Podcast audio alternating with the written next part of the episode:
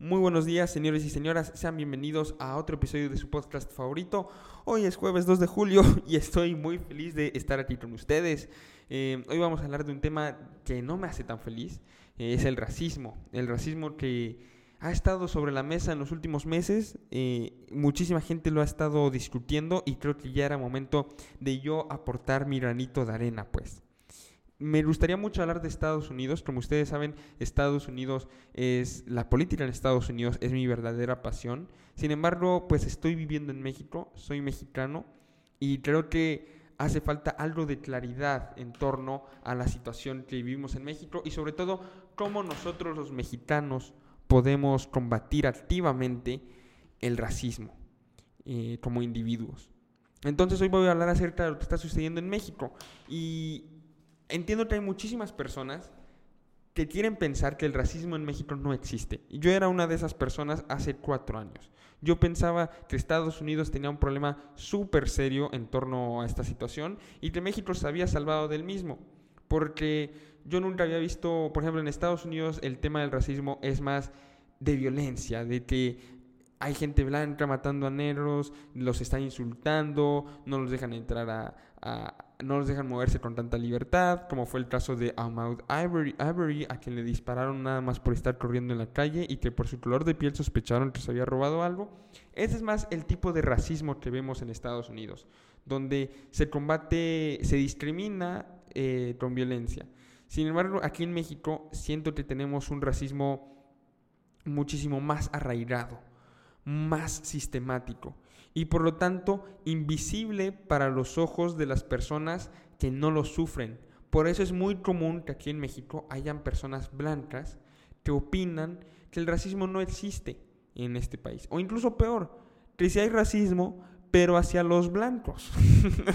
hay gente como Mauricio Martínez, un actor en Twitter, que opina que el término white es racista. Y no, señores, vean, a mí, a mí díganme white lo que quieran, no me va a ofender, no es racista. Para ser racista, por definición, tiene que ser un tema sistemático. ¿Qué significa sistemático? Que todas las funciones, o la gran mayoría de las funciones en la sociedad, estén en tu contra por tu color de piel. O sea, que intenté conseguir un, un trabajo, no me aceptaron por mi color de piel. Intenté hacer este amigo, no me quiso por mi color de piel. Este, o peor aún, me refiero a sistemático, incluso, incluso incluye aquellas personas que nacen en ciertos contextos por su color de piel. Como el hecho de que en este país, si eres moreno, tienes muchísimo más chance de haber nacido en una casa, en un hogar donde no se te van a brindar todas las oportunidades que todo ser humano merece. Mientras tanto, si eres blanco, muy posiblemente si naciste en una casa, en un hogar que te brinde todas estas oportunidades y vas a tener más chance de salir adelante en la vida. Ese es el racismo sistemático, donde desde el momento uno de tu vida ya estás atrás en el desarrollo humano que otra persona, nada más por tu color de piel. Ese es el racismo sistemático. Y los blancos no sufrimos racismo en este país, por lo tanto. Porque que te digan white sican no está afectando tus oportunidades de conseguir un trabajo, no está afectando tu seguridad alimentaria. Sin embargo, en este país nacer moreno, en muchos casos sí te afecta esas cosas y sí te pone muy por detrás en la carrera al éxito. Por eso sí existe y no es contra los blancos, nada más es contra los morenos en este país. Claros ejemplos de esto, este según el financiero, si eres blanco y naces en pobreza, tienes cuatro veces más oportunidades de salir adelante y escalar en la escalera social y económica que alguien moreno que haya nacido en la misma condición. O sea, si hay dos personas pobres, una es negra y una es blanca, morena y una es blanca, este, la persona blanca va a tener cuatro veces más oportunidades de salir adelante. Ese es el racismo sistemático del cual, del cual estoy hablando. El racismo sistemático también es cómo se le aplaude a Alejandro Gómez Irganitu y, y, cómo se le aplaude a, a los demás directores mexicanos. Sin embargo, eh, como Alfonso Cuarón, sin embargo, cómo se le ha criticado a Yalitza Aparicio, todos los logros que ha tenido. A gente abiertamente le ha dicho indígena, le ha dicho morena, le ha dicho naca, nada más por su color de piel. Vemos a un mexicano blanco como este Alfonso Cuarón tener éxito y se lo aplaudimos. Está muy bien.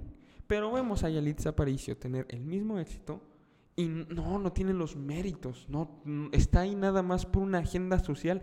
Ven eso, eso es un ejemplo clarísimo de el, problema que tenemos en el país. Y si todavía no te das cuenta de que existe racismo sistemático en México, déjame te pongo otro ejemplo. Y esto, voy a, voy a abrir un paréntesis, y es que en México además tenemos algo muy especial en este tema, y es que el racismo mexicano está mezclado con el clasismo mexicano. Porque por esto que mencionaba, el color de piel en muchos casos es sinónimo de tu estatus social. Entonces, ¿qué pasa? Se combinan dos estereotipos, se combinan dos discriminaciones. Se mezcla la discriminación por ser pobre con la discriminación por ser moreno. Entonces, muchas personas ven a alguien moreno y dicen, es pobre. Y, en muchas ocasiones, ¿qué implica ser pobre? Bueno, implica haber tenido una peor educación, haber tenido menos, menos oportunidades, este, bla, bla, bla. Entonces, inmediatamente alguien blanco ve a alguien moreno y sin querer, muy posiblemente, se le viene a la cabeza que esta persona tuvo menor educación, por lo tanto, pues hablar con él no va a ser algo tan ameno. Este, que esta persona ha tenido menos, menos oportunidades, por lo cual no va a tener un buen trabajo o que esta persona, por, por, su estatus social, eh, económico, no tuvo tanta preparación, entonces no lo debería contratar. ¿Me entienden? Muchas personas en este país ven a alguien moreno e inmediatamente implican que es alguien pobre y todo lo que ser pobre conlleva. Además vivimos en un país donde al pobre no se le quiere ayudar. Vivimos en un país donde al pobre se le quiere mantener ahí, nada más que alejadito de las zonas donde pues las personas con oportunidades vivimos, eh, eh, con más dinero vivimos. Eso es algo sumamente terrible y sumamente discriminatorio y así es como se vive en este país. Entonces, bueno, para cerrar el paréntesis, tenemos racismo y clasismo mezclados. Y esto lo podemos ver eh, de manera muy clara en las páginas de publicidad de, Instagram. Por ejemplo, en la página de mi universidad, eh, básicamente todas las personas que se promocionan, todas las personas que salen en los posts son blancas o un caso peor aún, el caso de las páginas eh, de moda mexicanas, de, marcas de ropa mexicanas, como lo puede ser Trista, Jack and Pot, Bloom, que se dicen orgullosamente mexicanas, sin embargo toda su publicidad está hecha con personas de tez blanca. Y estamos hablando de que las personas morenas son el 64% de este país. Estamos entonces declarando que estas tiendas orgullosamente mexicanas están ignorando al 64% de la población. ¿Y a qué se debe esto? Bueno, es muy sencillo. Ese 64% las tiendas asumen que no tienen dinero para comprar su producto. Entonces tienen que apelar a la gente de tez blanca para que alguien sí compre su producto. Y apelar a la gente de tez blanca significa poner a personas blancas en sus anuncios en vez de personas morenas. Ahí está el clasismo combinado con racismo. ya, ya, ya me di a entender, o sea, de verdad, ese es un problema muy serio aquí en el país. Em, y, sobre todo porque, por lo que ya dije, o sea, si eres moreno, se asume que estás menos preparado de manera súper injusta. Y entonces no te van a brindar las mismas oportunidades. No te van a brindar las mismas oportunidades que alguien blanco haya tenido. Em, se te cierran las puertas por este racismo sistemático que existe. Pero bueno, ya te presenté por qué tenemos un problema súper serio en este país. De verdad, estamos metidos en un nudo terrible, no, no, es muy complicado salir de esta situación, pero déjame te explico cómo puedes aportar un granito de arena. Y voy a comenzar poniendo el ejemplo. Voy a decirles que, de acuerdo con un examen de, de, Harvard, que es gratis y todos lo pueden tomar en internet, yo soy racista.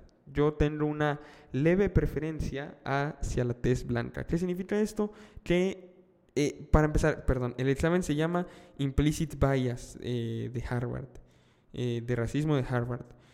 Lo que hace es que te mide cuánto racismo implícito tú tienes. Racismo implícito viene siendo el racismo que tú tienes en tu subconsciente sin que te des cuenta.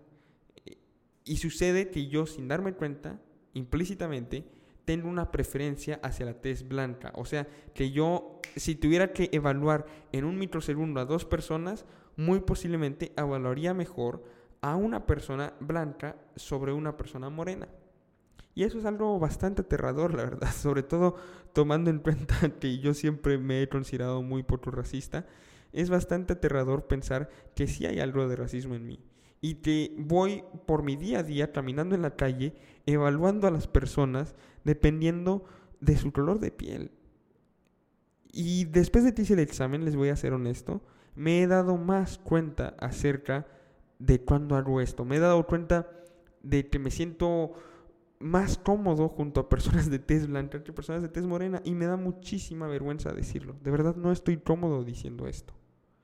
Pero es algo que se tiene que aceptar porque ahora cada vez que me pasa este sentimiento digo, no, está mal, está mal lo que estás pensando, tarado, está mal, no pienses así. Y cambio mi manera de pensar y poco a poco mi subconsciente también va a cambiar su manera de pensar, porque de eso les tenía que hablar. Hay un libro llamado Pensar rápido, pensar despacio, por Daniel Kahneman, que es un premio Nobel de Psicología. Eh, o sea, es un psicólogo que ganó el Nobel de Economía por este libro. Em, y Daniel Kahneman menciona que hay dos sistemas en nuestra manera de pensar, dos amiguitos que tenemos en nuestra cabecita. Tenemos el sistema 1 y el sistema 2. El sistema 1 es inconsciente, eh, no sabe bien lo que está haciendo, bueno, sí sabe bien lo que está haciendo, pero lo sabe él. Nosotros no lo sabemos. El sistema 1 actúa por sí solo todo el tiempo haciendo las cosas en automático. Si estás comiendo, estás en el sistema 1. Viendo una serie, sistema 1. Hablando con un amigo o con tu pareja o lo que sea, sistema 1. ¿Cuándo entra el sistema 2? Daniel Kahneman menciona que el sistema 2 entra eh, nada más el 10% de nuestros días, que es cuando de verdad tenemos que pensar en algo muy duramente, en algo muy específico. Por ejemplo, Daniel Kahneman pone el ejemplo de que si vas caminando por la calle y estás pensando y te detienes a pensar algo, ¡bam! En ese momento entró tu sistema 2. En ese momento se salió el sistema 1 y entró el número 2. ¿Por qué? Porque cuando el sistema 2 está en acción, no puedes hacer dos cosas al mismo tiempo. O sí las puedes hacer, pero con mucha más dificultad. Por eso, por ejemplo, cuando te pierdes en el carro, le bajas el volumen a la radio. Porque está entrando el sistema 2 que no puede escuchar música al mismo tiempo y encontrarse en el mapa al mismo tiempo. Entonces le tienes que bajar a la música para poderte concentrar en una cosa. ¿Por qué les digo todo esto? Bueno, porque el racismo implícito que yo tengo y que tú que me estás escuchando posiblemente también tengas, está en nuestro sistema 1. Está en automático. Por eso no te das cuenta que eres racista. Por eso yo no me di cuenta que era racista hasta que tomé el examen. Pero no te preocupes, no te estoy diciendo que eres mala persona. Y obviamente no me estoy llamando a mí mala persona en un podcast que va a quedar perpetuado para la eternidad. No, me estoy me estoy llamando a la acción. Pero, ¿por qué estoy diciendo que no somos malas personas si tenemos cierta preferencia a, cierto color de piel? Bueno, porque hemos crecido en una pigmentocracia total. Hemos crecido en un contexto lleno de estereotipos hacia las personas de diferente color de piel. Hemos crecido en un contexto donde se nos ha inculcado, yo les puedo decir que que he conocido a personas a, lo largo de mi vida que en su momento consideré bastante normal, que decían comentarios abiertamente racistas y yo los consideraba normales en su momento. Y nuestro sistema 1 escucha estos comentarios y se los memoriza y los replica automáticamente. Nuestro sistema 1 ve series de televisión donde todos los protagonistas son blancos y donde la única persona negra es la más chistosa, es la que es tonta o es la que es violenta. Y nuestro sistema 1 replica esto. Y el racismo implícito de verdad está en todos lados. Voy a poner un ejemplo que a algunos les parecerá tonto. Pero por ejemplo, este, piensen en iCarly. En iCarly, en toda la serie, la única persona negra, además del director de la escuela, pero la única persona negra, la que más sale, es el tipo que trabaja en el restaurante. Y esa persona la hacen sumamente tonta. Y yo crecí viendo ese programa. Y ese programa a lo mejor le metió a mi sistema 1 que esta persona, la única negra que sale en todo el episodio, es tonta. Entonces a lo mejor empiezas a hacer la asociación entre, ok, negro, tonto, negro, tonto. Me, van entendiendo. Y obviamente no soy alguien malo por haber visto a iCarly. No, no, era un niño que estaba viendo esa serie, no hice algo malo. Lo que sí va a estar mal es de que después de que yo haya confrontado estos resultados, decida no cambiar. Lo que sí va a estar mal es que tú, después de haber escuchado este podcast, decidas no cambiar nada. Que tú decidas ni siquiera hacer el examen. Sé valiente, haz el examen, enfréntate a ti mismo o misma. Enfréntate a saber si eres racista o no. Y te digo algo, lo más probable es que sí lo seas y nadie te va a culpar. Nadie, porque pasa lo mismo con, con este, el sexismo y la xenofobia, por ejemplo. En el sexismo crecemos en una sociedad inundada por el patriarcado, donde en todos lados se nos demuestra cuál es el rol supuesto de la mujer y el rol supuesto del hombre, donde se nos vende a la mujer como un producto. Y eso debe afectarte la cabeza hasta cierto punto. Y yo les puedo decir honestamente que no me he atrevido a hacer el, la prueba esta de Harvard del sexismo y, o de la xenofobia porque me da mucho miedo, porque si los resultados posiblemente van a ser negativos. Y es algo que me da mucho miedo a enfrentarme a mí mismo, pero les prometo que lo voy a estar haciendo muy pronto. Y cuando lo haga y me dé cuenta del resultado inevitable, voy a tener que vivir con eso y voy a tener que tomar acciones duras y conscientes. ¿A qué me refiero con esto? Bueno, si tú ya detectaste que eres racista, sexista, xenofóbico, inconscientemente, tienes que decir, ok, sistema 1, cállate. Sistema 2, entra. Sistema 2, si ves que el sistema 1 está siendo racista, sexista, xenófobo, pégale una cachetada y de se calle y entra tú a hacer la cosa correcta. ¿Y cuál sería la cosa correcta? Bueno, en el caso del racismo me refiero a seis cosas correctas. La primera, comprométete conscientemente con el igualitarismo. Comprométete de verdad muy duramente a que todos somos iguales y a que vas a ir por tu vida sabiendo que la cantidad de eh, que el color de tu piel no importa. Tienes que ir por la vida pensando eso, ¿ok? Conscientemente. El punto dos es reconocer que lo que tú piensas de manera inconsciente también forma parte de ti. Es un proceso duro, la verdad. Nadie quiere pensar que uno es racista. No quiero pensar eso. Pero lo, lo tenemos que hacer. Tenemos que admitir para poder cambiar nuestros errores. El punto 3 es apreciar las diferencias, no pretendas ignorarlas. Cuando yo estaba creciendo, estaba de moda decir como, no veo el color de piel. No, güey, sí ves el color de piel, no estás ciego. Sí ves que alguien es negro, sí ves que alguien es blanco, que alguien es chino, lo, que sea, sí lo ves. No, no, no, no fingas estar ciego. ¿Qué, ¿Qué onda con eso? ¿Por qué querrías estar ciego? Claro que lo ves, pero aprécialo, aprécialo. Aprecia la diferente cultura que tienen otros colores de piel. Aprecia este, todo lo que tenga que ver con eso. No lo ignores. Y parte de apreciarlo es el cuarto punto. Buscar amistades con personas diferentes a ti. Con personas con diferentes puntos de vista incluso. Con personas de diferente color de piel. Búscalas activamente porque te recuerdo, tu sistema 1 las va a querer evitar. Y es horrible. En muchas ocasiones juzgamos a otras personas y decimos, no, este no va a ser un buen amigo por su color de piel. Y tú vas a decir, no, yo nunca he hecho eso. No, posiblemente sí lo has hecho. Nada más que utilizando a tu sistema 1 y no te diste cuenta de que lo hiciste. ¿Qué puedes hacer entonces? Usa el sistema 2 y di, ok, voy a buscar amistades de otro color de piel activamente y voy a combatir así a mi estúpido sistema 1. Este, y el último punto es hacer lo que estoy haciendo ahorita. Hablar constantemente en contra del racismo, por favor, si alguien alrededor tuyo dice algún comentario que te parece fuera de lugar, si alguien dice algo que no te parece, algo abiertamente racista, levanta la voz, levántala, no te va a pasar nada. Y si pierdes la amistad o el cariño de alguien racista, no valía la pena esa amistad, ¿sabes? Este, tienes todo mi apoyo para levantar la voz, de verdad. Em, espero que lo hagas. Te prometo que si hay varias personas en la mesa, varias personas con cerebro en la mesa, van a, van a ser más los que aprecien que te hayas levantado en contra de este grave problema. Em, creo, señores, que eso ya es todo lo que tenía que decir acerca de este tema. Si quieren hablar conmigo, o sea, si, si, si alguno de ustedes quiere insultarme por ser racista, o me quieren insultar porque los llamé racista, eh, me pueden buscar en Instagram, eh, eh, Aledomi, con dos Y, ahí me pueden mandar el mensaje que quieran, de verdad. Me, han mandado un montón de mentadas de madre, me, han insultado un montón de veces en mi vida por todo esto, claro. No he recibido ningún mensaje por mi podcast, nunca, pero sí he recibido un montón de mensajes por diferentes videos de YouTube.